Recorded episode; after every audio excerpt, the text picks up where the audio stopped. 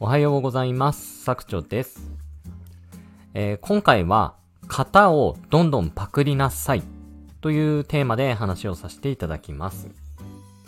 えっ、と、パクるとか、まあ、真似するっていうと、まあ、あまりいい印象、まあ、ネガティブな印象を与えるかなとは思うんですけれども、えっ、と、型、えーテンプレートとかフレームワークとか、まあそういう言い方もするかなとは思うんですけれども、うんと、この型の部分はですね、もうどんどんパクっちゃった方がいいです。えっ、と、これはあのーまあ SNS の発信とか、あのーブログの発信とか、まあそういうところでもあるんですけれども、まあ今回はですね、ちょっとブログにテーマ、っていうかフォーカス当てて話を進めていこうかなと思います。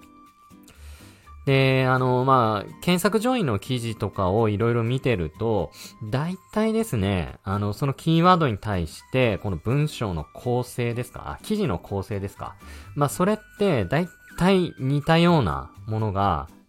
えー、揃ってくるんですよ。んで、あのーまあ、型自体にはですね、あの、著作権とかそういうの何もないので、もう型はですね、もうあまり気にせず、もうどんどんパクって、えー、そのフレームワークの部分はもうパクってしまってですね、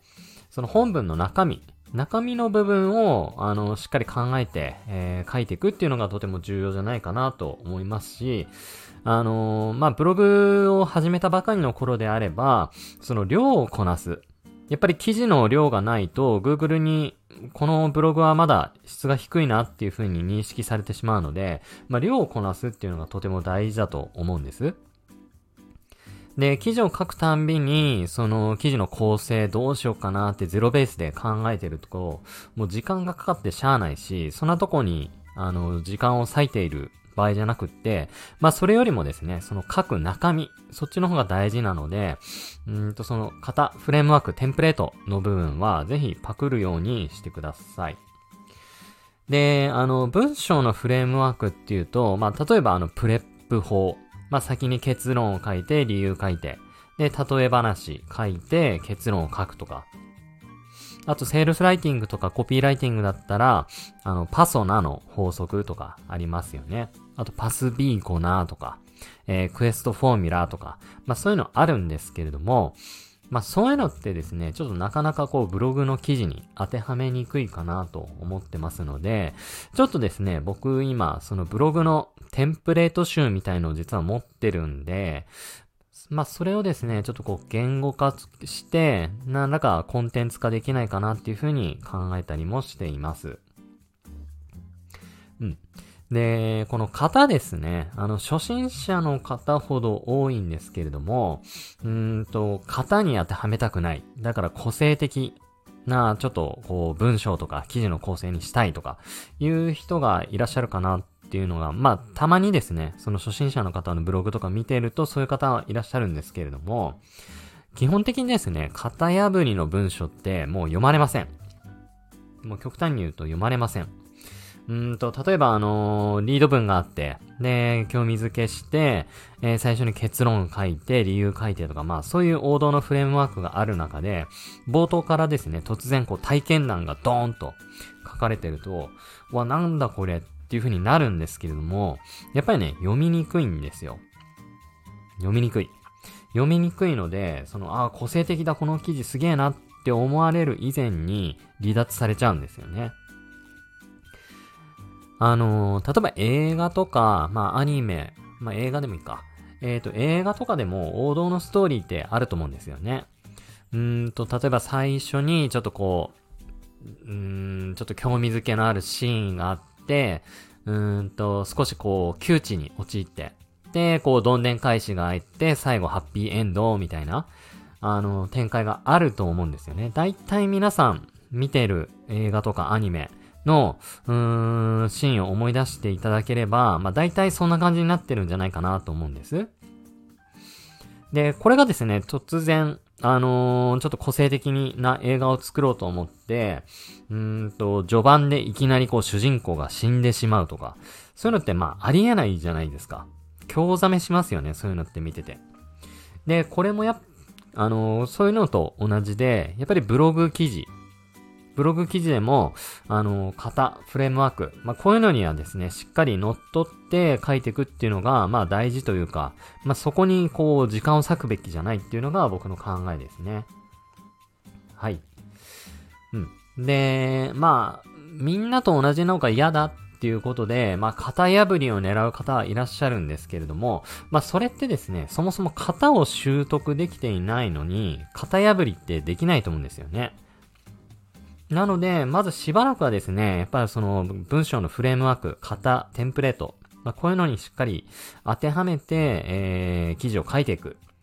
で、えー、ある程度慣れてきたら、そこに、まあ、オリジナルというか、少しアレンジを加えていくっていうことがいいんじゃないかなと思うんです。で、まあ、そのアレンジするっていうか、オリジナルっていう部分も、ガラッと全然違うことを書くんじゃなくって、少しですね、えー、こっちとこっちの順番を入れ替えてみようとか、まあ、そういうので様子を見ながら、まあ、アクセス解析を見ながら、あの、最適解をこう、探っていくっていうのはいいかなと思うんです。まあ、例えばパソナの法則も、パソナの順番で書かないで、ちょっとこう順番を入れ替えたら、あ反応が上がりましたっていう声もですね、まあちょっと、あのいろんなコンテンツとか目を通していると聞こえてきたりもしますので、まあそれもですね、えー、あらかじめこのパソナっていう文章のフレームワークをしっかり習得した上で、そういう試行錯誤を重ねているっていう方が、まあ成功されていると思うんです。